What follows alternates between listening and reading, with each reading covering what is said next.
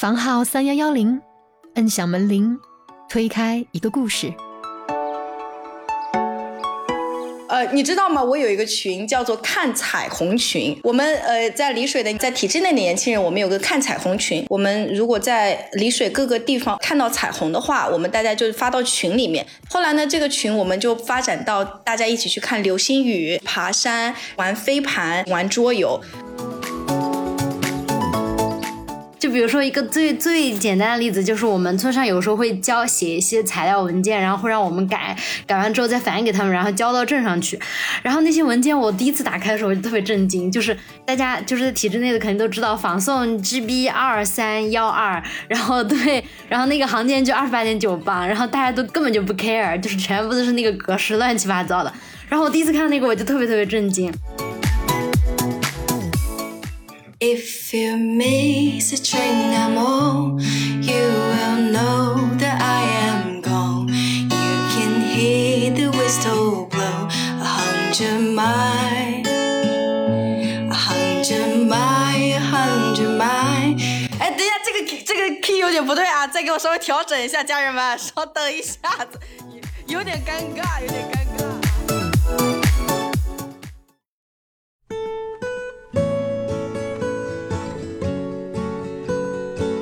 小伙伴们，大家好，欢迎来到我们的播客房号三幺幺零，我是凡凡。大家好，我是雪峰。然后呢，来介绍一下我们今天的嘉宾哈，芒果还有 Coco，来 say 个 hi。嗨，大家好。Hello，大家好。我今天视频录制的氛围真的很不一样啊。嗯，对，这好像是我们第一次，呃，除了跟澎湃串台那次，这次是第一次开着视频录，是的，感觉还蛮不一样的。上次跟乔哥也是开视频录的，只有乔哥开了，就我们看着他。我也开了，就你没开。哦，就我没开，还是就我没开？感谢两位，让我们陈老师今天开了。害羞的男人啊，主要是 Coco 的提议。终于看到陈老师的庐山真面目，大帅哥啊，看到传说中的美男子，让听众朋友们 更加期待对不对？更加期待。好的，然后 Coco 和芒果呢都是我们的返场嘉宾，芒果呢是跟我们第二次录音了，然后嗯 Coco 呢已经是第三次了。Coco 来我们节目呢，第一次的话，反正我的印象很深，是一个差点采访到英国前首相的一份记者的工作。然后第二次呢是聊到他回到老家十八线小城市之后。呃，当然，这个十八线是一个带引号的哈。然后呢，在一个公办专科的学校里面工作。当然，呃，那期呢还有另一位嘉宾是枕头，我们对比了公办专科和民办专科，呃，找工作哪家强强？对。然后我们的芒果呢，是一位全国只有十二所高校可以考的定向选调生，因为找工作找烦了，加上呢，他的原话哈叫做对国家的运行机制感到好奇，所以呢。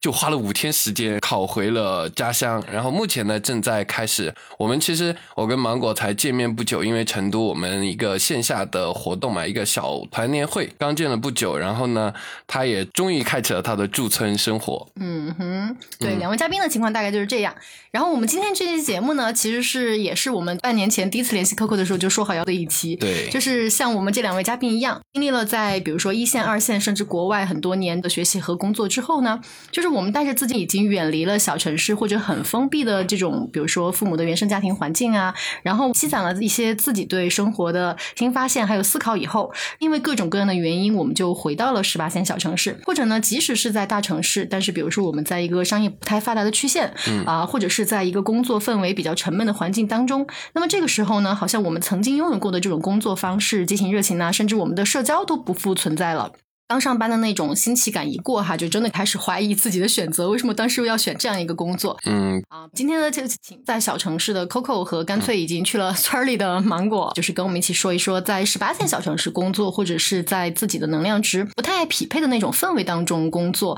到底要怎么去保持自己的这种激情、能量，还有甚至社交这样的一个话题。嗯，对，因为两位嘉宾都是把这件事情做得特别好的。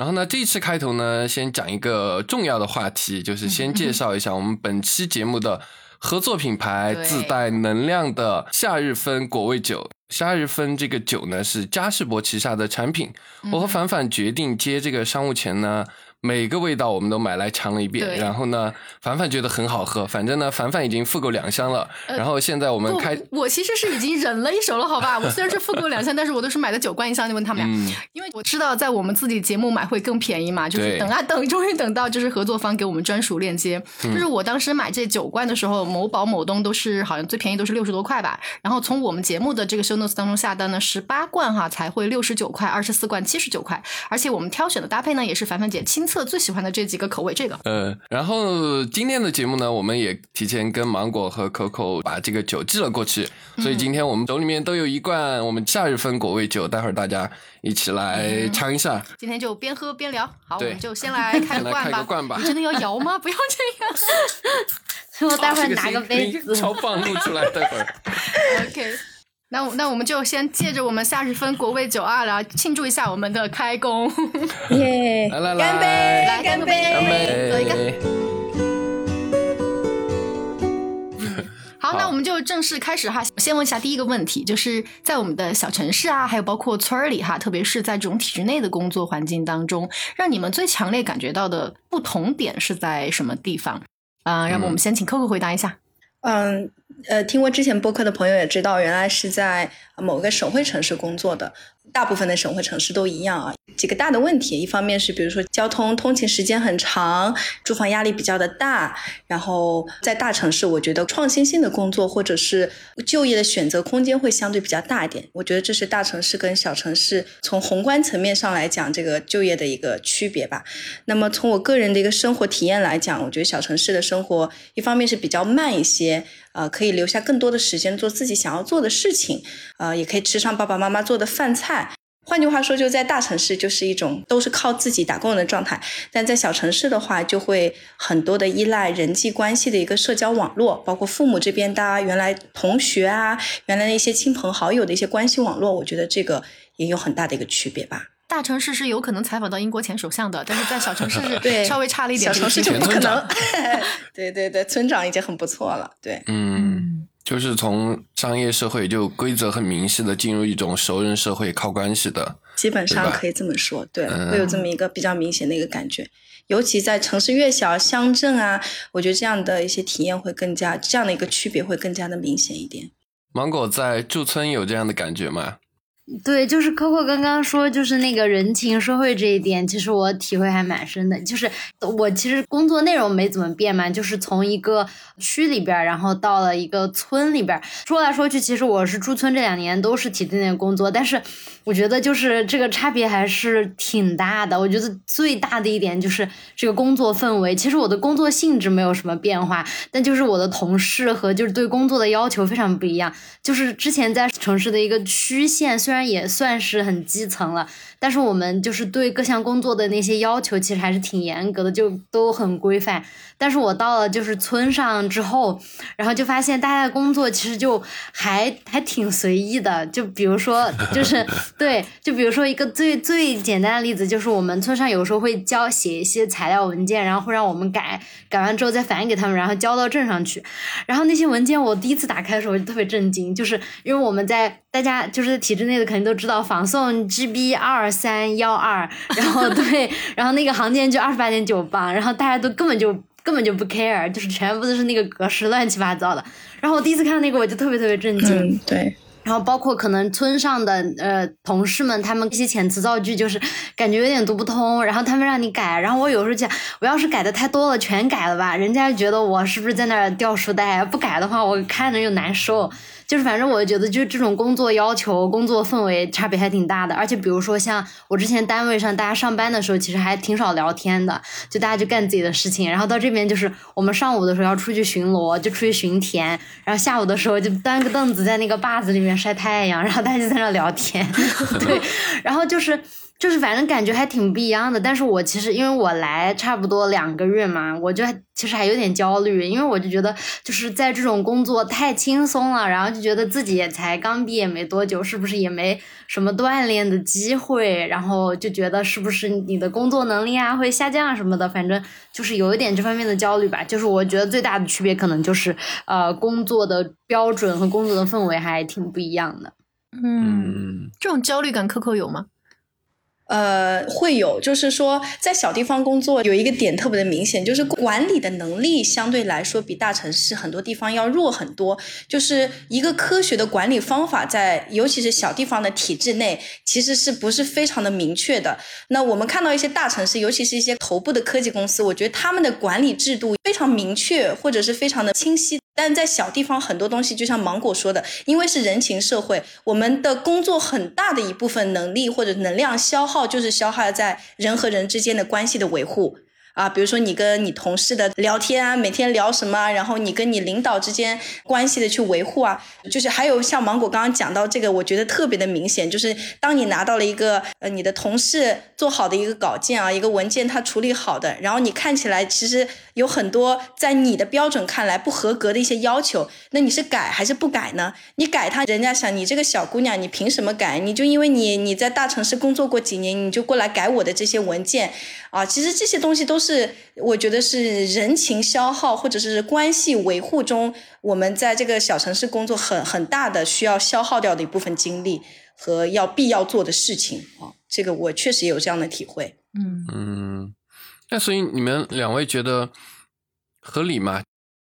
我现在已经，我现在最近有一个词汇特别好玩啊，呃，质疑领导。害怕领导，然后成为领导啊，就是在慢慢角色的一个转变当中，我突然有时候哈，也慢慢的能够从某种程度程度上理解领导的一些做法啊。那么现在呢，我自己所在是一个宣传口径的一个部门，那么作为在一线的宣传新闻宣传阵线做过事情的人呢，我知道一个新闻稿或者是一个宣传报道应该怎么做最高效、最有用。我就跟领导说，领导，你这个新闻宣传我们这么做啊，更加有利，我们的这个媒体宣传就会更加到位。当时呢，我的领导的意思就是说，呃，没必要，我们不要把这个钱放在这个事情上面。当时呢，我是心里觉得，啊，这个领导怎么那么愚昧啊？我们这个宣传到位了，这个学校的形象一下就蹭蹭蹭上去了啊！我当时一直觉得我自己即将成为那个力挽狂澜的女人，可是直到在这个单位工作了三年以后啊，我突然意识到领导的一个用途，因为每一个单位、每一个公司、每一个呃，尤其是像这种事业单位，它在这个大众口碑当中的这个形象，跟企业或者是大城市那种在商业社会中的这个 marketing。啊，其实是不一样的概念。有时候一个单位或者是一个事业单位，并不是说它的新闻是越多越好，或者宣传曝光越多越好。但是我认为他们也有自己在这一套行为模式下的一些智慧。嗯，对你来说呢，芒果，你你你是怎么理解小地方的这种规则或者逻辑的？对，其实其实我刚开始就是在我上班之前，我的一份理想的工作就是，大家每一个同事或者你的领导，然后都每一个人都非常的遵守规则，然后大家就各自干各自的事情，然后在你的岗位上各司其职，然后下班之后互相不打招呼不加微信，我们上班的时候就好好合作，就是我的理想工作状态。但是我后来上班之后发现，这个简直就是在我初入社会，对，就是一个天真的幻想，绝对不可能的。然后其实我之前其实还有。点排斥这些东西，就是在我第一次上节目，当刚开始上半年班的时候吧。但是我现在有了一些成长，我也像扣扣说的，就是我开始理解，然后并且就是某一些方面也比较认可这些东西的存在。我觉得它存在就是合理的。就首先从这个乡镇的这个。就包括我们之前讲的什么人情世故啊，这些东西，就是我刚开始我觉得就特别不能理解。我想大家都把你的活干好不就行了？但是我我现在就是觉得，就是乡镇和基层这种地方，它确实就是一个熟人社会的结构。就像那个费孝通说的那个差序结构，就是这个东西已经存在了这么多年了，为什么体制内它要实行这么一套注重人情世故的方法？那就是因为我们这个社会就是这样的，它其实是适应整个大环境的一种手段。我觉得这些东西是必要的，而且其实我在。工作的过程当中，我真的非常深深的体会到，就是你在跟当地的老百姓打交道的时候。你没有那个人情世故，你跟他们不熟，或者你不去了解他们，一味的就只用你那个呃所谓的比较理性的规则去办事的话，都是行不通的。因为首先当地的老百姓他们可能对那些规则的理解就没有那么到位，然后其次如果你们比较熟的话，或者你们有一些亲缘关系，然后或者啊我们平时哎呀张哥你在干嘛？张姐你这个衣服真漂亮，你嘴巴甜一点，跟他们那个关系。还在摆大块哇。对，张哥可能就你跟他说过后，他可能就不办不办贷款。就是比如说我哈，我跟他说那个事情没用，但是如果是我们同事，然后因为他们在那个村上待很久，人家就是村民，就说两句，人家就听了，就很多事情确实就会好办很多。我觉得这个就是可能是在乡镇的这种社会里边，就是那个规则的那一套跟这个人情世故的这一套，他们两个是。怎么说相辅相成的，就是都互相有张力，都是这个社会运行的一个逻辑之一。就是反正现在我还就是在慢慢在适应这个东西。嗯，那那我问一个问题啊，就是像比如说刚才你们都觉得，哎，这个是我以前不太适应的，或者这个是以前没有想到的，那有没有什么东西是，哎，好像去了小城市以后才发现，好像它很好，哎，它很好像也跟我想象的不太一样的那么好的那种东西，有哪些？哦，我我。我觉得有一点，就是人情世故这个，其实它是就是一个双刃剑，其中之一就是人情世故啊。虽然我很讨厌，就是作为那年轻人，大家可能都不太喜欢去维护这种人情世故上的事情，但是呢，确实在小城市上，呃，在小城市很多事情就是人情世故确实可以帮助你很多。如果你只是在平时非常口甜的说一声啊阿姨好，或者是那个某姐好，就像刚刚说的，很多事情就是在关键时刻确实能帮你啊。比比如说呢，举个。例子，哎，比如说大家都知道，我一直都有相亲交友的需求啊。那么，这么多期节目过去了，竟然还没给你相到，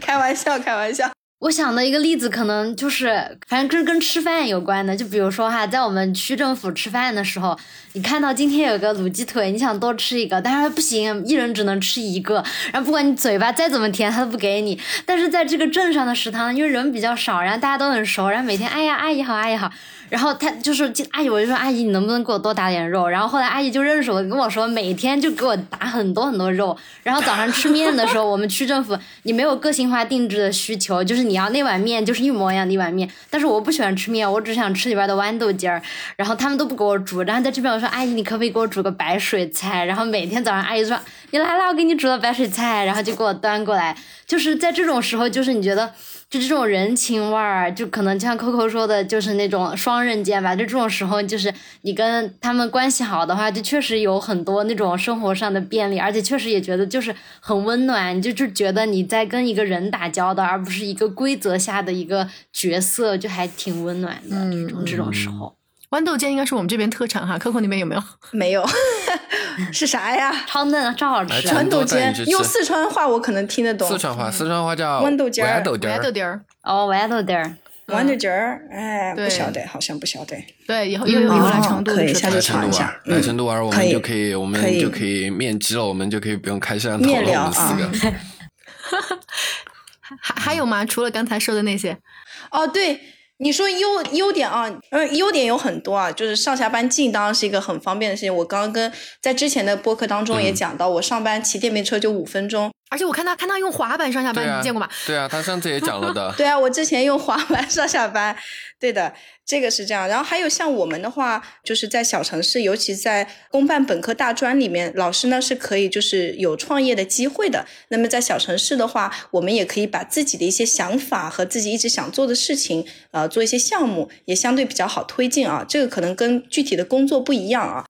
哎，为什么小城市的那个项目好推进一些啊？我觉得有几个，一个是试错的成本相对比较的低，这是一个。那么第二个的话，呃，因为是熟人社会，那么我觉得这也占一定的优势。那么很多资源相对来说会比较的好获得啊。还有第三个，我认为，呃，很多大城市的一些项目，它带到小城市里面，就是已经在大城市它相对比较成熟了。那么把这样的事情带到小城市，那么等于说是他已经试验过的一些事情或者项目带到小城市，就容易呃。去去发展，或者说有容易有这个冒头的机会吧，啊，嗯，这样子，嗯。我我我跟 Coco 相反，就是 Coco 就是到小城市之后离家更近，我是离家更远了。对，因为我现在是在村子里上班嘛，然后所以就是上上下班还不是那么方便。但是就是因为在村里上班，就是那个环境特别好。就我们那个村，它就是我们是搞那个合作社，然后里边全都是大片大片绿色的农田，然后最近那个油菜花又长起来，然后每天你就是在那样一个田园风光的环。环境里面办公就心情非常好，然后我们那个办公区就是在那个农村的安置小区，它就是那个小别墅的两层楼，我们就在二楼，然后每天你工作累了，对你极目远眺，然后全是绿色的大农田，就心情特别好，特别漂亮。然后早上还看到日落日出，然后就挺好的。然后还有 Coco 刚刚说的那个在小城市推进项目，这个其实我也感触比较深，因为像我们就选调生进公务员之后，刚开始做的都是非常非常基础的工作，可能你在工作前三年，你有独立推进一个项目的机会根本就没有，但是你在村上是有这个机会的，就当然这个得自己把握。就是我我只我们我们这个镇上之前就有人就是啊、他们在做那个农村的那个呃自来水管改造的，就可能他们自己就去对接资源啊之类的，就是一个看起来比较大的项目。但是如果你是在原来的单位上的话，你就是个秋儿，每天搞搞文件什么的，完全没有那个机会。对，然后现在就是我也有这个方面的打算，虽然还没有找到一个机会，但是我觉得就是如果你真的想要靠自己的力量做成一个事情的话，那在驻村的时候或者在这种小地方，你的平台和机会是肯定比你在一个呃大的地方当秋儿多很多的。嗯，独当一面的那个感觉。对对，两位刚刚都聊了一些好的地方嘛，但是我也就或多或少听小伙伴聊过，其实去到小地方，它始终有一些让大家不太满意的，比如说社交。你们两个遇到过或者考虑过这个问题吗？就是缺乏社交而带来的恐慌。呃，原来我在大城市也有一批玩的特别好的记者朋友，跟他们关系特别好。那么现在后来回到小城市了，我的一些兴趣爱好，我就很担心我自己来到小城市以后找不到一群呃小伙伴可以一起玩。呃，这个是我刚开始确实有这样的担心。呃，是的，是有的，那那那也仅限于刚开始。呃，仅限于 找朋友这件事情，完全是取决于你是一个怎样的人，就是你是一个怎样的性格的人啊。所以这个跟大城市还是小城市，我觉得这是呃这是两码事情。现在我是这么理解的啊，三年过后的我是这么想的。就比如说现在你来录个节目，家里都能有朋友过来帮忙那种，是吧？对呀、呃，因为这几天放寒假，我还没有上班啊。By the way，今天在录的是我的这个新家啊，我今年入住到了我自己在这个小城市买的、买的第一套房子，所以特别的开心。喝一个，喝一个，喝一个，喝一个，喝一个，喝一个，正好提到这儿了。然后这个房子虽然还没有入住，但是我已经迎来至少有有五波朋友来我家玩 Switch 打电动了。房了，你看小城市就对好。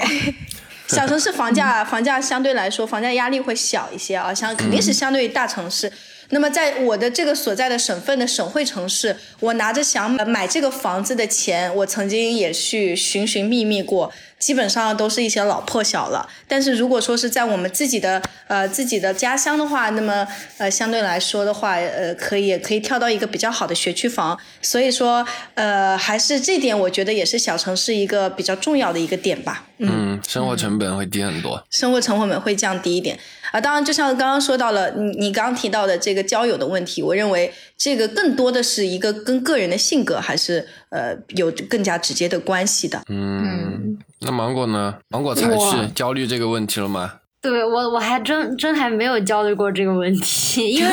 因为时间就是我太短。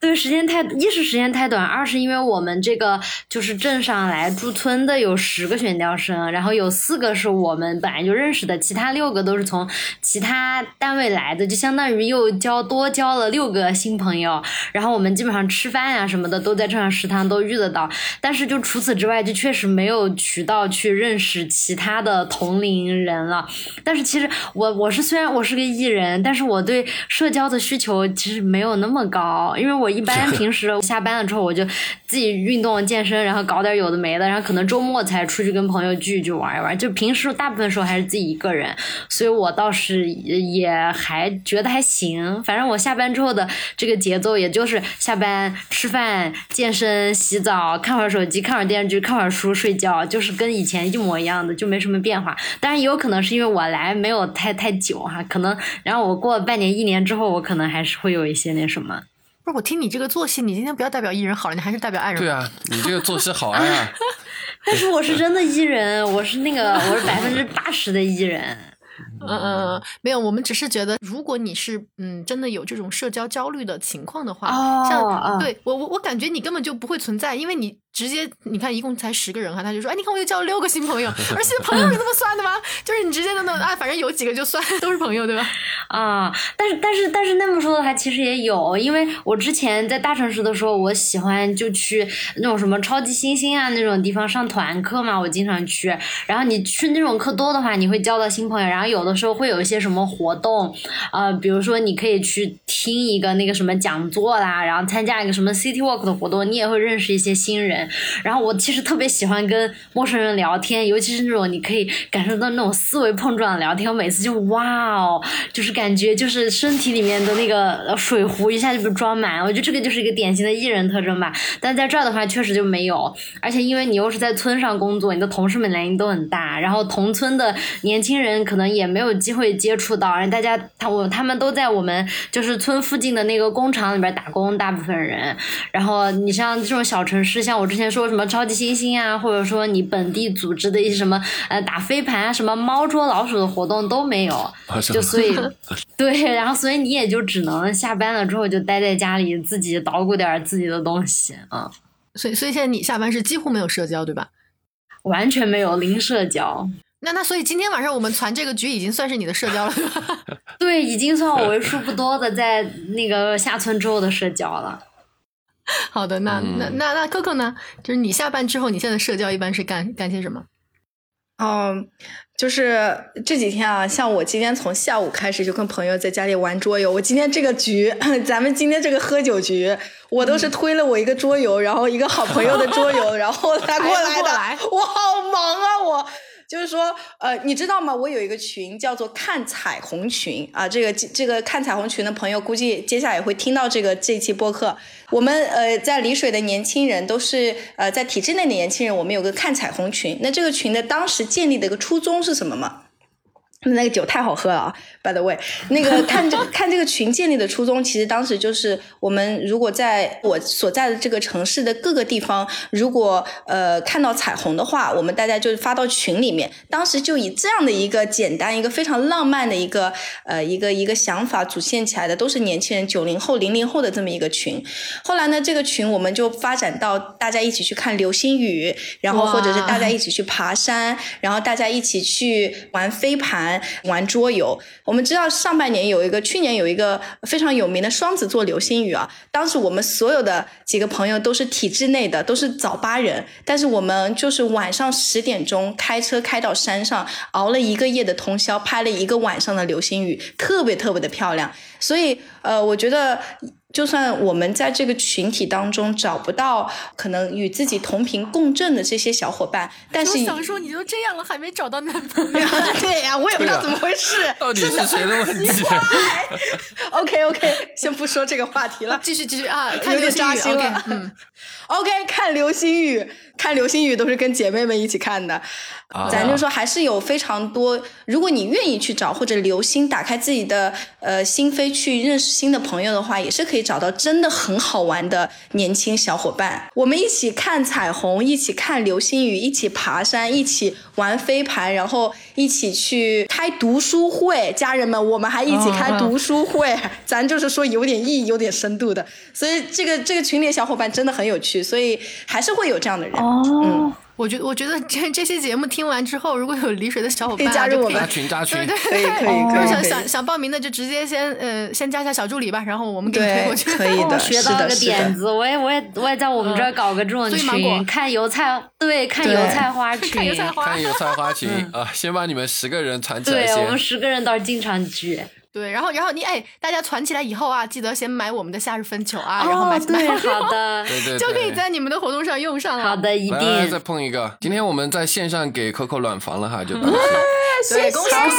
喜恭喜恭喜恭喜！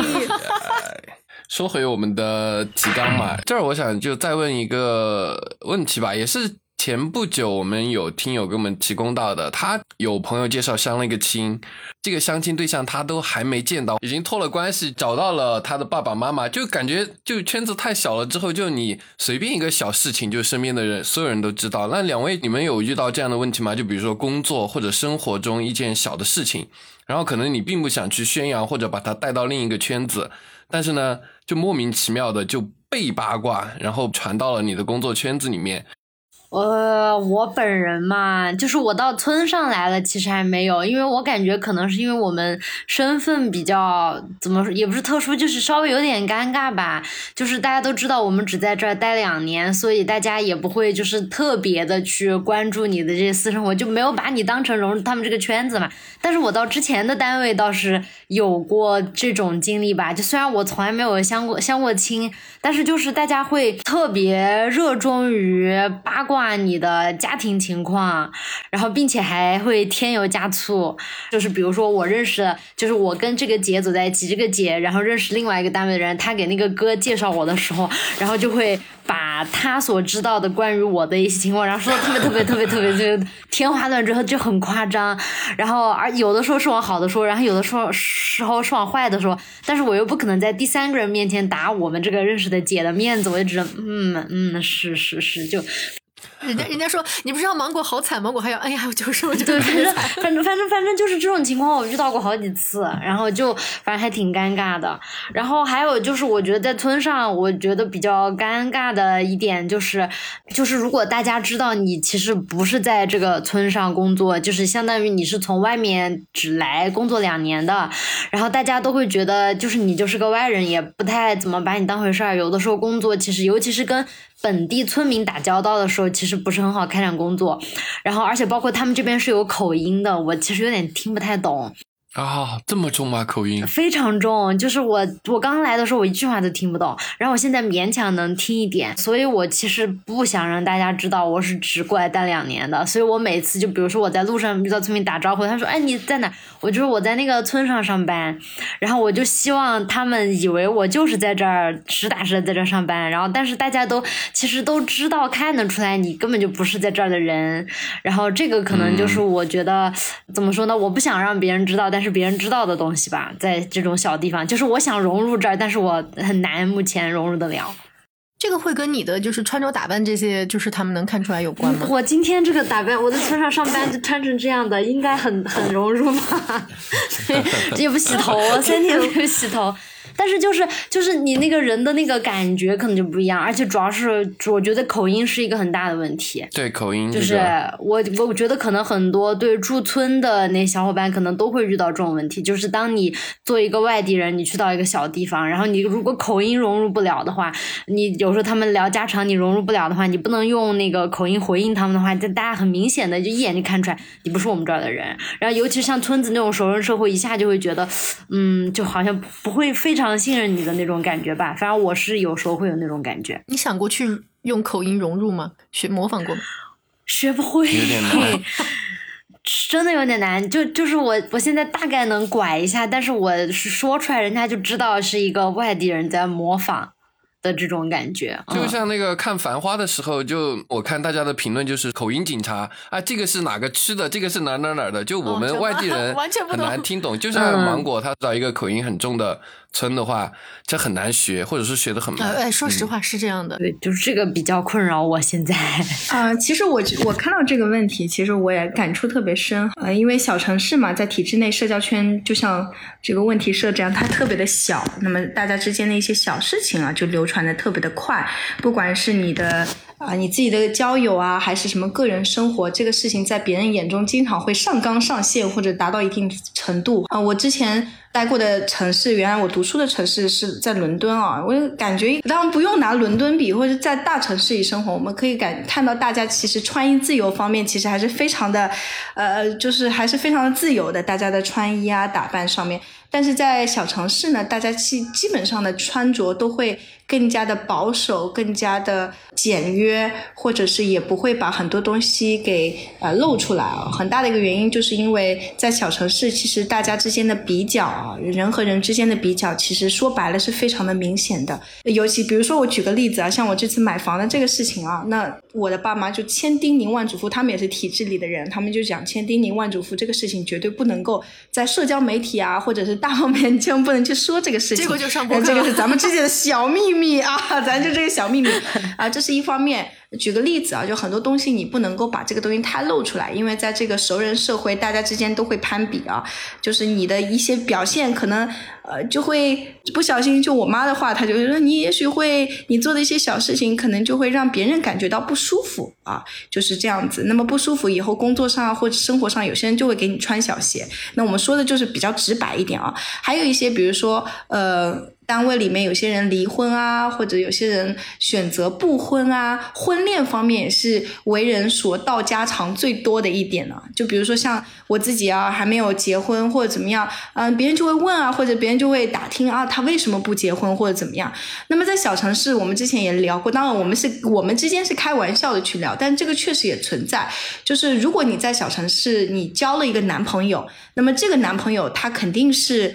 他。There has to be something，就是这个人他肯定是要跟你走向走向婚恋作为结局的，所以呃，如果随意的去交男朋友，或者随意的进入一段亲密关系，如果最终是不了了之的话，那确实在小城市就会，尤其是女孩子就会面临到这种压力就会很大，对，就会被议论的机几率会更高一些。所以呢，这可能也是导致我在择偶方面可能比较慎重的一个原因吧。那么这是一方面，还有一个我觉得。可能小城市特别特别不友好的一点，就当然还有就是对于 LGBT 群体的一一些方面。那么我自己原来自己在研究生论文期间就是写关于 LGBT 群体的一些在伦敦的呃一些一些呃表征啊，或者是一些在影视作品中一些体现。那么因此我对 LGBT 群体也是非常的敏感，或者是非常的呃关注的这么一个群体。那么这样的群体如果在小城市的生活压力也是非常非常的。大的，或者是他们的精神压力，我觉得也是非常大的。所以在小城市肯定有一些，我觉得绝对的劣势。我感觉就是我跟 Coco，就是他，他是回到了一个他自己比较熟悉的那个熟人社会，但是我好像是就是作为一个外来者闯入了一个别人的一个熟人社会。对，就但是其实我老家也是一个小地方，就是一个正儿八经的，就是四川的一个十八线小县城。就 Coco 说那些，就虽然我现在因为我是作为一个外来者闯入我现在这个熟人社会，我没有什么体会，但是我在我老家那边确实到这方面就是体会非常深，就是在。在那种小地方，你家里边就是芝麻大点事儿的事情，但是那个县城里边可能所有人都会知道，然后并且大家会传出可能二十个版本，就所以在那种地方，你确实干什么事情就是出就是你有感觉有很多只眼睛会盯着你，就确实是那样的。嗯，我以前也被传过。我以前就虽然我们那儿嗯不算太小，当时我是在上党校，然后呢就有一个警局的一个同学吧，他就过来借作业，因为那会儿哎毕竟大家都忙哈，要抄抄作业什么的。然后完了之后，他就停了个警车在我们单位门口来借作业这事儿。然后完了之后，我们单位就传出了一个。嗯，笑话。男朋友是？对对对，他们就说，他们就说男朋友是警察，你知道吗？但是时间久了，这种东西也会很快的消散，因为他们也会马上把纠正信息传的很快。就是小城市特别。但其实我感觉，除了小城市，就是体制内吧，它这个圈子也挺小的，就是。体制内加小城市就是更加夸张，这个他这个八卦也传的非常快。我真的，我一上班的时候我就被，就是只要你跟单位上的姐关系搞好一点，他们就会给你讲很多很多八卦。是的，是的，是的，是的。然后我当时就是在已经不认识很多人的情况下，我可能都知道了他们的就是一些什么婚外情啊这种东西，我都知道。啊，都聊对，就是那一节就很热情。对，小就是对我觉得体制内它本身也是。一个算是某种意义上的小地方吧，因为这个圈子其实也挺闭塞的，某种程度上，可能在小地方会放大这一切吧。对，因为他们好像在聊的东西当中，他们其实没有什么可聊性的东西了，时候他就会把这东西拿到一个每天茶余饭后最佳话题来讲。而且工作本身就没有什么挑战性，就像我刚刚讲的，大家就会把更多的时间放在这个人际关系的维护上面。那么人际关系的维护很大的一个。Trick 一个很大的技巧就是秘密交换。我跟你说一个秘密，你不要跟别人讲，然后就一传十，十传百，大家都知道了这个秘密。其实没有人保守，没有一个人保守，所以在体制内不要跟任何人讲你的秘密。这个可以作为那个我们开头的那个点，在体制内不要有跟任何人讲你的秘密。对，嗯，我我我看过一个社会学的观点嘛，就是人类就是一种八卦动物，就是绝对是这样的，就是被这种东西而。圈起来的一群人。是的，我也很爱听。我感觉可能就是我我想说，就是我我要是以后听懂了他们口音的话，就是大家我同事们聊天的内容，可能大概率也都是这些东西，只不过我现在听不懂，等我听懂了，我就能跟他们唠起来了。因为还没有融入进去。对，我就差那么一点点。还有你没有掌握足够的资讯，你应该多了解一些八卦之后，主要是我你才能融入进对，去。主要是认识人太少了，来交嗯换，来交换。不，我我刚才想问 Coco 一个啥？哦，我想问的是，你们那十八个人的彩虹群里啊，你们不是看彩虹群里啊，会有这种你们这种八卦闲聊的东西？不，我们这个群好纯粹，啊，家人们谁懂啊？大家就是 纯粹的玩游戏，纯粹的看彩虹，纯粹的爬山。我觉得这也是珍贵所在吧。呃，我们大家虽然都是体制内的，但是大家也不会问。呃，你是哪个单位，或者你是哪个级别，或者是怎么样？大家不会关心这个事情，大家只会关心今天哪个这个小城市出了一家哪家新餐厅，真的很好吃。所以我觉得这个是可贵的一个点，就是从我们复杂的、八卦的、有点猥琐的这个这个职场的这个八卦环境中脱离出来，找到一群非常真诚的朋友，也是很难得、很难得的事情。我觉得，很棒。哎，我突然有一个 idea，啊我不知道这个事情可不可以。我跟你想的是一样啊，的吧？是吗？就是我是觉得，如果现在大家也是在十八线小城市哈，对或者不一定十八线，我们现在其实只有北上广深和成都五个城市群嘛对。如果你们在你们自己的城市有想建立的这种看彩虹群，对然后你们就来私信小助理，然后对对，然后我们就把你们在同一个城市的小伙伴给你们组一个这种看彩虹群，如果有小伙伴愿意对，参加。太需要了，太需要有这么一个人牵头因为我们这个牵头人就是个超级大艺人，就是要那种号召力很强的大艺人，然后不怕被人拒绝。小城市里面还有个点，大家很怕被拒绝，但是在大城呃大城市可能就不会有这么多，大家就很愿意做自己。小城市里面的人，就是我觉得做一些冒险性的行为相对比较少。就是，所以很需要一个不被拒绝的这么一个人，不怕被拒绝的一个艺人去做这个事情，所以真的很需要。没事儿，我们的小助理陈老师亲自营业，他不怕被拒绝，可以，来很棒，做那个，群主。很棒。对，对我我也会在嘛，然后到时候我我是我是觉得这种事情其实不一定说，呃，你觉得你自己是很愿意去就是去意一下，你才来跟小助理私信，你就是很爱，你也可以来说，然后我们就可以把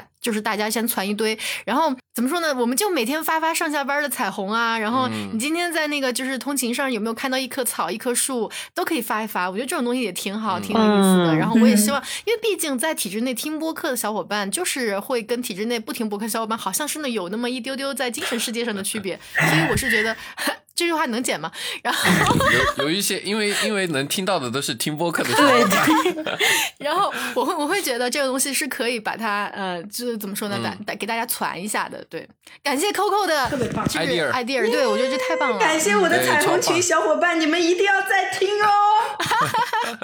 发给他们按头安利。嗯，对，必须要给他们按头安利到时候你帮我看一下你们那十八个人有多少个没关注的啊，多少订阅。啊！全部给他们那个，就就是那个让他们退群啊！来来来，我们喝一杯。吧，敬 Coco 的超棒的 idea，然后也彩虹群，进彩虹进我们的群彩虹群。然后刚刚提到这个彩彩虹群嘛，听到这儿的我们听众小伙伴，如果你有呃兴致的话，就像刚刚说的，你可以添加小助理微信之后，把你的所在城市或者地区名字发过来。当然，如果你愿意组织。或者成为这个你们所在地区的这个 leader 也好，话事人也好，你可以呃主动的向小助理推荐一下自己，因为如果群太多的话，我跟凡凡肯定管理不过来，要跟大家传这么多地方。所以如果你有心力，比如说你已经有了一个小圈子，有两三个人，刚好你们有同号，就也不一定是一定要听我们播客，我们播客只是起到一个作用，说把可以帮大家就号召，就征集到一些 呃陌陌生人，但是呢是有志趣相投的。所以说你有小圈子，你把你你就很简单把小助理拉进去，以后小助理会继续帮你往里面塞人，这样也是可以的。嗯嗯，其实说到这儿，我觉得我还想说一下，就是我们现在正在进行的这个线上深度交流会嘛，就是现在我们已经办了两场了，正在策划第三场。现在其实我是想说这个，就是在我们各个这种小群啊，因为越是在十八线小城市，可能大家现在能够等到我们马上说开听友会的这种情况可能会更小一点。然后如果大家有机会可以在线上，我们有这个深度交流会的话，不管你是在政府机关，还是说事业单位，还是说国企，其实是可以来报一下名，然后我们来看看有多少小伙伴可以帮你们攒一个这种小局来进行深度交流，而且这种都是匿名的一个交流会，所以它的这种嗯、呃对大家的保密性吧会比较强一点。下一场我们想传的是一个全国的高校的一个局，就是在全国我们不限城市的高校的小伙伴，呃，反正行政老师、授课老师以及科研的老师，我们都是呃欢迎的。然后大家可以直接私信小助理，就深度交流会嘛。对好，然后呃小助理会把我们的报名问卷发给大家。你，对，嗯，大家可以填一下，继续关注我们这个项目。嗯，是的，嗯，好的。好的然后我们就继续问下一个问题。话题。然后下一个问题其实是想问关于自己的就是能量水平的这个话题嘛，前面提到过的，因为嗯两位其实学历都很棒，然后在我我和凡凡我们看来哈，就对工作以外的世界都是。比较有追求的人，比如说芒果，他一开始就告诉我们，他希望做一个体制内的观察者。然后像 Coco 呢，他一直是在强调自己的这个呃 energy level，然后有谈到自己去社交、去认识新朋友这些事情。所以说，我想问的就是，呃，对你们来说，你们的这种能量水平有因为去到小地方而被消磨吗？或者说，呃，就是比如说一些现实环境，比如说交不到朋友，圈子太小，会有打击到你这方面的激情吗？我嘛，呃，我想想，就是关于社交这方面的话，我觉得还还行。其实我跟 Coco 可能不太一样吧，就是 Coco 比较善于就是跟陌生人交朋友，但是我的圈子可能都是已经存在了。就我的高中同学，我们都认识十年了，因为大家太熟，太就是关系太好了，你可能十天半个月不聊天，但你们还是彼此最好的朋友。就我其实不太担心这一些，就可能我的那个社交圈子维护都是在我的老朋友那个部分，但是确实我觉得在。怎么怎么说呢？就是在小城市和在体制内的工作，也对我消耗其实还挺大的。就是像我在节目刚开头的时候说到，就是因为这边的工作可能它的那个饱和度没有之前那么高，然后你要做的那些事情也没有那么多，标准也没有那么高。然后作为一个刚毕业没多久的，就是我我确实会感到非常非常的焦虑，这个是第一点。然后第二点就是我的工作内容本身也让我觉得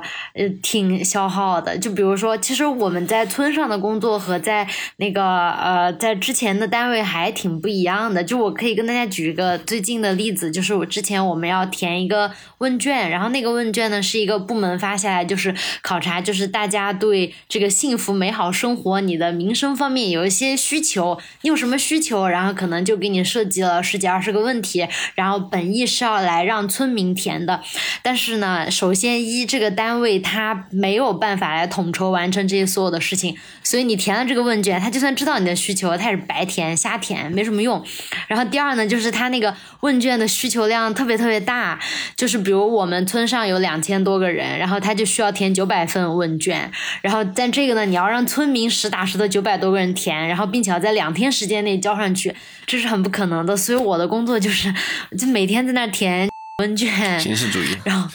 对，所以我而且这个东西就是你除了要在那个手机上填之外，然后而且很多村民其实他文化水平不是很高，可能他连智能手机都用不了，所以这个就是一个大问题。但我还是得我们我们我们村村委会的人。你还得填纸质的，因为可能要应付那个上级检查，就是你必须要把那个纸质的有留存。就是我来了村上之后，我本来之前可能会期待说有更多的，比如更接地气。更贴近就是民生的这方面的一些工作，虽然确实有，但是大部分工作可能还是就像我刚刚说的这种，就是补之前需要记录的那些会议纪要，就所以对，所以我觉得就是干这种事情对我来说还比较消耗吧。但我觉得这个也分人，因为我之前也跟别的朋友聊过，就他们觉得就这种不用动脑子的事情，就是你听从指令这种事情，对，挺好的，就是你工作也不那么忙，是吧？你可以呃朝九晚五，下班了之后你可以干其他事情。但是我觉得这个真的得看人，就是如果你就是一个那种性格的人的话，是你可以接受那样的生活方式，那你做这种事情的话，就是根本就不会消耗你的能量，反而会增加你的给你赋能。就你下班之后可以。干自己很多喜欢的事情，但是对于有有的人来说，你比如说，我觉得工作也是八个小时，我睡觉也是八个小时，那工作这八个小时在我生命中就占了三分之一，那我就每天要干些这些事情，我就总感觉就是对我来说。对我整体的能量还是比较消耗的吧。嗯，反正我是这么觉得的。嗯，就起码你觉得八个小时还是得有点儿呃，建树。对对对，可能，但也可能就是被那个规训的太好了，就是闲不下来。嗯，那 Coco 呢？呃，那肯定是有的。我觉得，首先我这个人就不太爱工作。就工作这个事情，无论是在什么样的一个工作，就算在大城市做螺丝钉也好，还是在小城市的体制内工作，我觉得工作大部分的人可能都会觉得啊，我不喜欢工作，工作束缚到了我们的自由，或者工作让我们被迫去做一些我们自己不愿意做的事情。所以，我想从总体来讲啊，我就觉得工作它本身就是一个逆来顺受的一个过程，或者是我们。就是大部分人都比较消极和反感的。那么在小城市工作，我觉得，呃，有几个比较大的一个问题，或者是对我能量消耗比较大的。一方面就是人情关系上的一个维护，这个是我自己觉得，呃，在我看来是有呃非常低效的一些事情，这是一个。第二个呢，就是我认为越是小城市，它的这种阶级权威会更加的明显，就是你的领导他的这种绝对权威，或者是。我们说的更加的那个一点，官僚主义更严重。官僚 对官僚主义更加的严重一些。感谢陈老师啊，官僚可能真的希望我领导不要听到这期啊，就是官僚主义会更加的严重。就像你说的这些东西，我觉得对于年轻人来讲都是非常消磨我们的能量，或者让我们觉得很不舒服的吧，很不舒服的一些、一些地方。嗯。哦，对，Coco 说的那两点我也挺有感触的，就是可能大家，大家就是我来村上之前，我觉得就是村书记、村主任什么的就就那样吧，但是来了之后，你就发现，就是越是在这种末端的这种领导，他手上掌握的权力其实就是大的，对，越大就是难以想象的大，像越是这种末端，你就是这种官僚的这个怎么说，自由量财权其实会更大一些，就是你要希望你。期待的那种那一套的，在这种地方确实不太行得通。但是我觉得，就是 Coco 刚刚说的，就像我们这一代人，我们九五后、零零后，大家都是在那种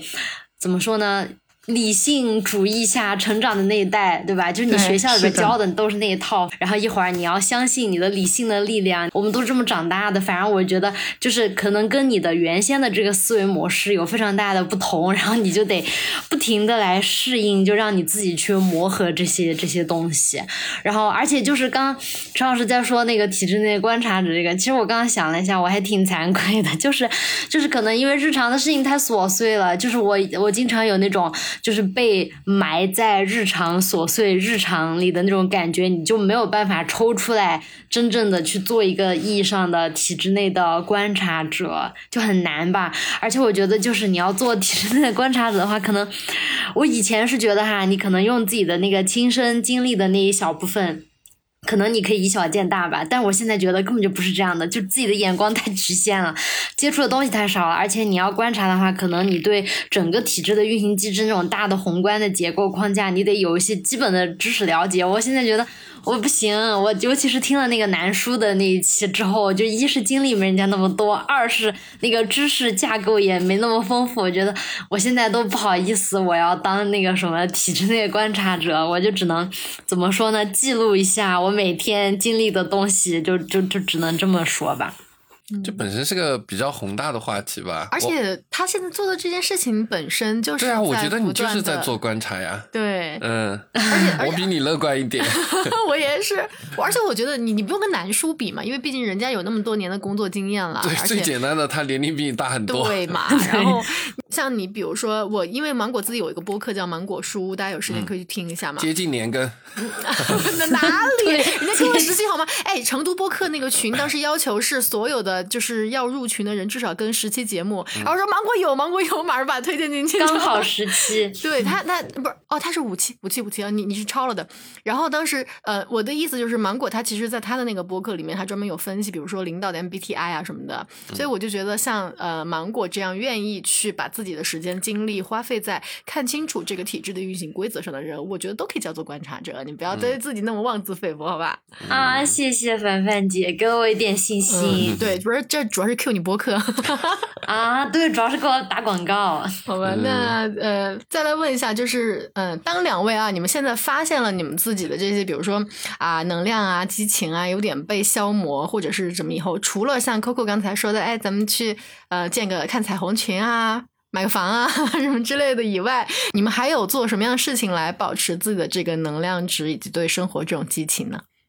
嗯，我自己来讲的话，首先我自己比较可能比较喜欢体育运动，那我每年都会发展一个新的体育爱好啊，然后在体育运动当中去获得一些成就感。那我这里就分享一个故事啊，我爸爸自己也是一个老体制人，他的性格跟我也很像，嗯，他也是呃国内一个非常顶尖的名校毕业的一个那个大学生啊，但是呢，我爸爸也是他当时毕业以后他们是有分配的嘛，分配以后呢，也他因为。政治上的一些原因，他没有呃没有在大城市工作，也被迫来到了小地方，在一个从呃农机站检呃检验甘蔗开始去去在体制内摸爬滚打。那我爸爸也是一个非常有激情的，他在当时在浙大也是学生会的学生会的主席，然后他也是有很有自己想法的这么一位呃激情人士。但是呢，政治的生涯或者是也比较的坎坷吧，在小城市也没有像他这么多高学历的这个人群，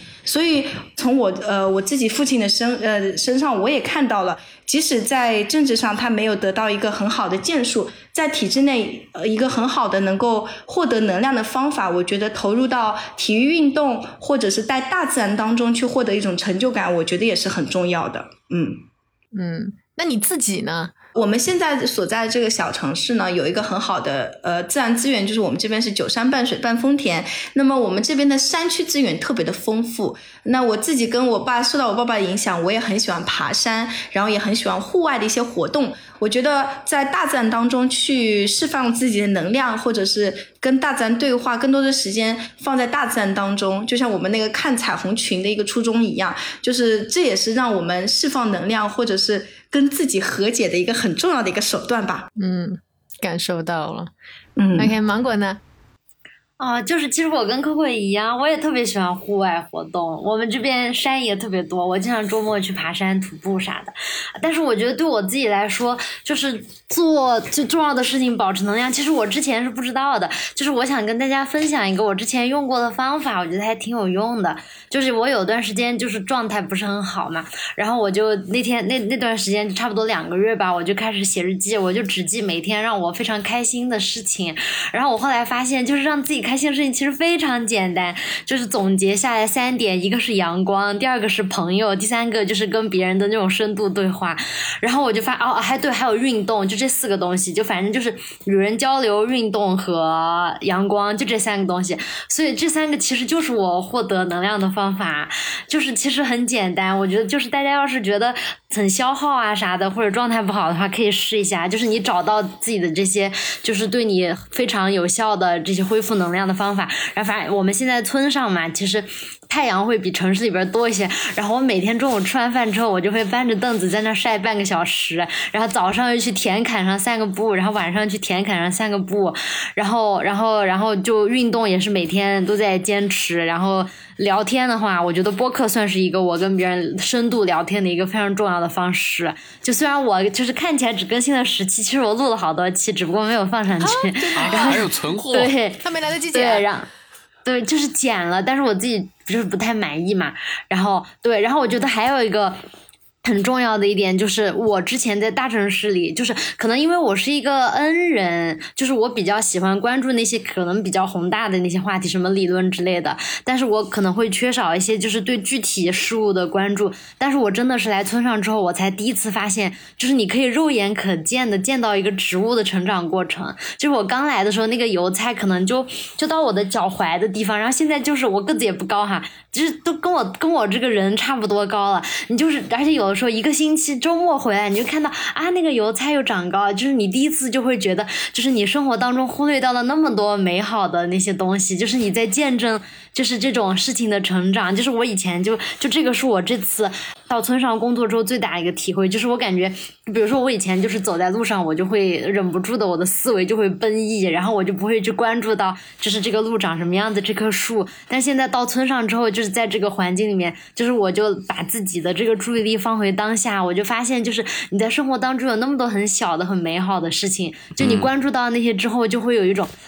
其实生活挺美好的，有什么好消耗的呢？你就关注这些东西，多开心呐！啊，然后还有一个就是，一定要让自己的身边充满非常有能量的朋友，比如像 Coco 这种，因为我有两个 特别特别好的朋友也是这样的。然后我昨天也是状态不是很好，然后突然我们俩打个电话，我就突然觉得哇，信心满满，生活动力十足。以前困扰我的那些东西都是狗屁，就是反正对，反正就是一定要有朋友，然后一定要晒太阳，一定要坚持运动，然后关注一些就是你日常。日常生活当中觉得很不起眼的小事情，我觉得就这些事情还非常能让我保持对生活的热情。对，打电话这个我真的是非常的赞同，因为我曾经有一个很，嗯，其实那段时间应该算是我自己心情不太好的一个抑郁期嘛。然后我就发现那个时候，其实虽然我当时跟大小城市没有关系了，主要是生活和工作的压力。然后我就发现，我只要每天打上半个小时的电话，就是那个电话它其实就是一个连通的过程。然后它需要的就是你不停的去跟你朋友沟通，去说。当然我因为我也是个艺人啊，这件事情对陈老师来说不适用。然后我就觉得，就如果我一直是处在这样一种保持沟通和交流的状态的时候，我其实是在脑子里在对自己进行一种梳理。然后这个梳理其实对我来说是非常非常重要的。它类似于就比如说爱人喜欢写写点东西。比如说，其实我有时候也会想不知道我这个这个算什么，就是可能我在写的时候，我也是对自己头脑的一种梳理过程。然后这个过程只要走下来了，它就是会让我的头脑更清醒一点。然后啊，当然了，喝吃那个什么写东西的时候，顺便喝点小酒啊什么的。但比如说我们的夏日芬，夏日芬果味酒。对，然后我也会觉得，就是我打断你的广告了，对吗？我也会觉得在这种时候，就是让心情更舒畅。因为我有有过一段自己独居的时候嘛，然后在那个时候。如果有一个电话，这样能打一打，或者是我能自己去梳理一下我这些东西，我觉得是非常好的。我其实蛮认同芒果的呀，因为我也是恩人嘛。好像平时喜欢关注宏大的叙事，也也不一定是宏大叙事，就是理论层面的，很少去关注到身边真实发生的，或者有点嗤之以鼻，就是呃，就是这种具体的小事物。但是对我去，但是我之前没有总结到，我是听到芒果总结之后，我突然发现，就是我突然不太开心了。就阳光也可以使我快乐，这可能。就成都人的特质吧，每个人像一棵草一样，就是一见到阳光就开心的不得了。然后可可不能理解，因为成都是成都太阳很少。对我们这儿，我也是成都人。OK，我在成都读的大学，好不好？真的。我闭嘴。呃，反正就一出太阳，就大家都特别高兴嘛。然后出太阳，懂的。出出太阳，我可能会出去逛一下，或者带我们家狗就出去。就开车到某一个就看起来很绿的草坪，然后就把车靠边停下，然后就带他下去逛一圈。没有人的话，把链子放开，等他自己跑一会儿，我陪他玩一会儿啊什么的。就很开心，然后就回家了。可能整个过程半个小时不到，然后但是半个小时一个小时，那就会蛮开心的。这这个也是我调节的一个方式，而且对于我这种 i 人来说，城市大小对我影响不大。对，哎，其实我们今天说的也不光是说城市大小，就还有就是，比如说我们现在要去到的这个工作环境氛围，如果有点沉闷的话，它可能加上比如在体制内啊，它就是会有这样一些特色。所以也想问问两位小伙伴啊，你们对我们接下来可能要去到我们这种小城市或者工作。氛围比较沉闷的环境当中工作的小伙伴，有没有什么就是比如说建议、意见什么的？首先，呃，在去到小城市之前，我觉得如果有小伙伴想要去小城市，一定要想清楚啊，你去小城市做的什么具体的工作，然后呢，你这个工作呃，可能影响你很多很大的一个原因，就是你身边的这个工作共事的这些同事。所以有机会的话，你可以了解一下你即将要去的这个岗位身边这些同事的这个年龄层次，我觉得也很重要啊。这是一个，还有一个，我觉得如果说呃，大家去小城市，你觉得身边的环境比较沉闷，或者是找不到同频共振的小伙伴，一个是你可以在更多在线上去找到更多的呃跟你有同样兴趣爱好的伙伴，还有就是比如说你在你自己的呃小群体，也可以作为那个活动的发起人，不要等着别人拉拉你入伙，你要想想自己有没有可能去创建这么一个群，去吸引别人入伙。我觉得这个也是很重要，要做自己生活的主人。呃，还有一个就是呃，也是我认为做还是一种佛系心态吧，就既来之则顺之，要去学会或者是分析，或者是享受当下的生活。即使你的领导呃，在你刚开始看来是一个笨蛋领导，但是也许这个笨蛋领导背后，就像我们说的，也许有一天你也能够，你会成为领导，理解领导，在某种程度上，你也他也有这个做这个事情的一种背后的逻辑或者这个。呃，他的一种所谓的处人处事的一种智慧所在，所以换一个思维去思考你身边的这个领导也好，同事也好，啊，呃，还有最重要的是，无论如何，无论你的生活是怎么样，就像刚刚陈老师讲的，呃，最关键的你要相处好的人是你自己，要学会跟自己和解。呃，去接受当下的一个处境，然后让自己开心。无论去做什么，不管是享受阳光也好，养小宠物也好，还是去运动，一定要保证自己无论是在大城市还是小城市，是一种开心的呃状态。不要等到别人给你呃快乐或者是开心的一些机会，要自己去创造，主动去去创造美好生活啊！这是我的建议。嗯嗯，芒果，嗯。就是我，我第一个建议可能听起来比较空，但是这个确实是我工作这短短的一年半时间最大的一个体会吧。就是第一个，就用苏格拉底的一句话，就是认识你自己。就是你首先你要明白你是一个什么性格的人。就是因为之前凡凡姐也 Q 到我做的那个关于体质 M B M B T I 的那个那一期嘛，就是我做了一些。功课我就发现那个 S J，比如说你是 E S T J 或者 E S F J 或者就 S J 这种类型的人，他可能就是本身他的性格就是比较偏向。嗯，喜欢这种有规章制度、比较程序化，然后比较喜欢执行命令的这种人。那你是到小城市，比如说看起来工作氛围比较沉闷，或者体制内条条框框比较多，那你可能适应这个环境适应的很好。但如果你不是这种情况的人的话，那你在选择这个工作之前，你可能就得考虑一下，可能你的性格要适应这个环境，就需要你个人付出非常多的努力来磨合很长的一段时间。就比如像我这种人，就是可能我现在还才处在这个磨合的阶段，但是我身边确实有人，他就觉得这个工作就是他非常适合他，他就很喜欢，他不需要那个磨合的过程，不管你是去小城市也好，去体制内也好，他都觉得会适应很快。所以我觉得第一点就是你到底要你要先知道你是一个什么样的人，然后第二点就是就看你要妥协哪些方面吧。就看就比如说像 Coco 说的，其实我们在这个节目里边也提到，就小城市它有很多好的方面，有很多不好的方面。比如说房价很便宜啦，物价很便宜。比如我那个健身房三百八十八一年，谁敢想？然后然后还有一些负面的东西，比如说你会关注很多人情世故。但是这些正面和负面都是这个环境客观本身的，就是对于你自己来。说你要有一个你可以妥协的东西，可以你自己没有办法妥协的东西，就是比如说你在小城市里，你就是想跟家里离得很近。那这个就是你最关注的点，但你可能要面对很多人情世故，那这些就是你需要用你自己的能力去妥协、去解决掉的。就如果你想清楚了这个东西之后，然后你再到你的工作岗位或者到小城市去的话，我觉得就会减少很多的内耗吧。就是你知道你要把你的精力主要放在哪些地方，然后哪些地方你是需要妥协的，哪些地方你是可以忍一忍的。然后还有就是，我觉得。就是像小城市的话，就比如说你可能喜欢就是周末呀，嗯，你要你要去什么大商场购物、逛街、逛吃的，那小城市里边这些条件肯定是没有办法满足你的。但是如果这些东西是在你最重要的那一点，就比如说你要跟家里待在一起，这个重要的点是可以妥协的，那这些都没什么。反正我就是觉得，呃。就是首先你得要知道小城市它客观来讲什么优缺点，然后知道你自己最重要的是哪些方面，你可以妥协哪些东西，然后考虑清楚了这些之后，再去选择一个去小城市工作的话，可能就会少很多内耗吧。啊，但是其实有很多时候，体制内的小伙伴是没有那么多选择的机会，就是大家都是能上岸先上，然后能能走一个先走，所以不不不是说每个人都有这种思考考虑的机会。有可能我们的很多听友现在，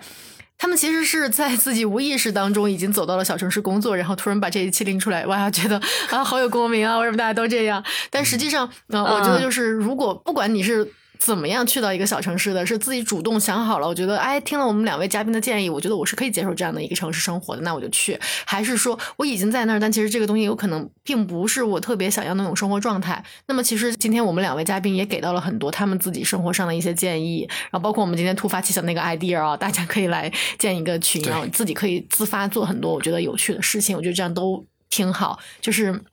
非常感谢我们今天两位嘉宾给我们带来的，就是自己在小城市生活的各种各样的能量值。因为其实我们今天凑这期节目的有一个很主要的原因，也是因为两位啊都是在小城市生活。然后我突然觉得两位能量值都很高，就是芒果是最早期嘛，十六期就当我们嘉宾了，然后已经过去一年多了啊。然后、哦，刚好一年，刚好一年。嗯，然后，然后，然后，Coco 也是，就是刚来的时候，我跟 Coco 认识的时候，其实那会儿我也在干一件很高能量的事儿。好，完了之后，我就觉得啊，跟 Coco 聊的好来啊。然后我们当时一起聊的时候，就觉得那跟 Coco 可能不止要录两期。然后，对，结果就是确实嘛，这现在今天终于来完成第三期了。然后我就觉得，就是两位的这种嗯，对生活的这种观察，以及自己的那种能量值的高的能量值，都是可以给到很多小伙伴一些我觉得还不错的一些意见和建议的。所以请请到他们俩来聊这个话题。对对，就我我就想说，就是最近好像是呃省考在看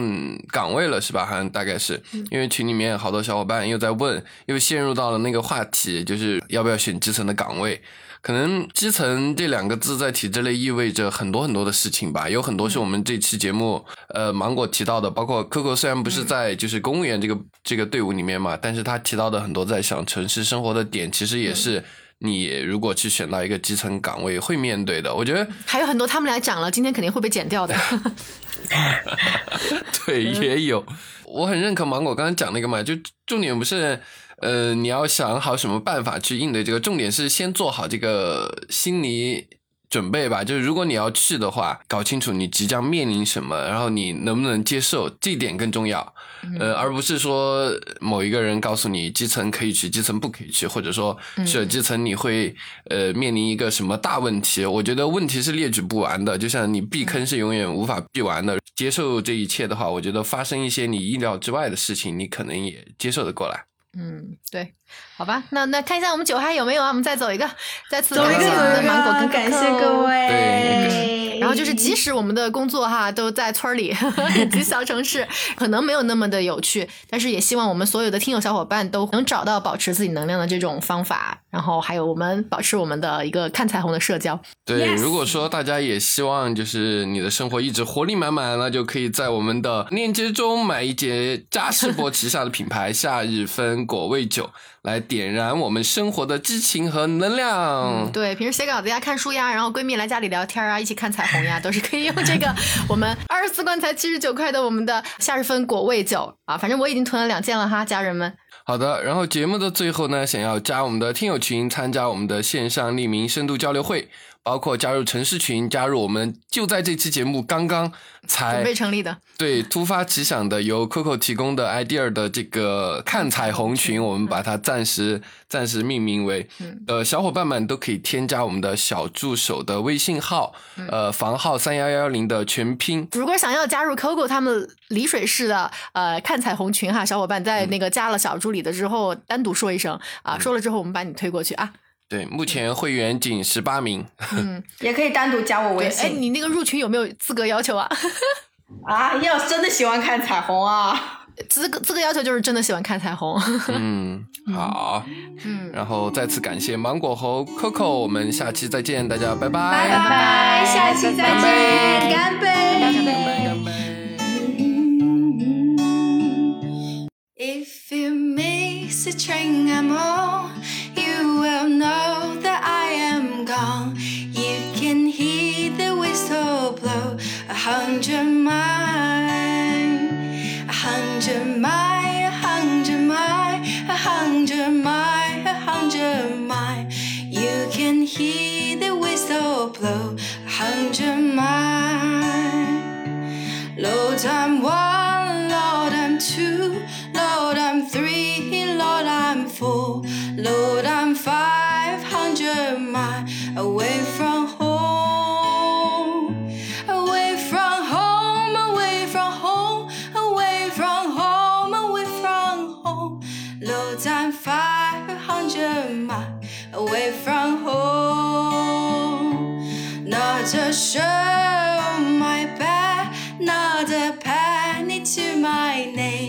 Lord, I can't go back home this away,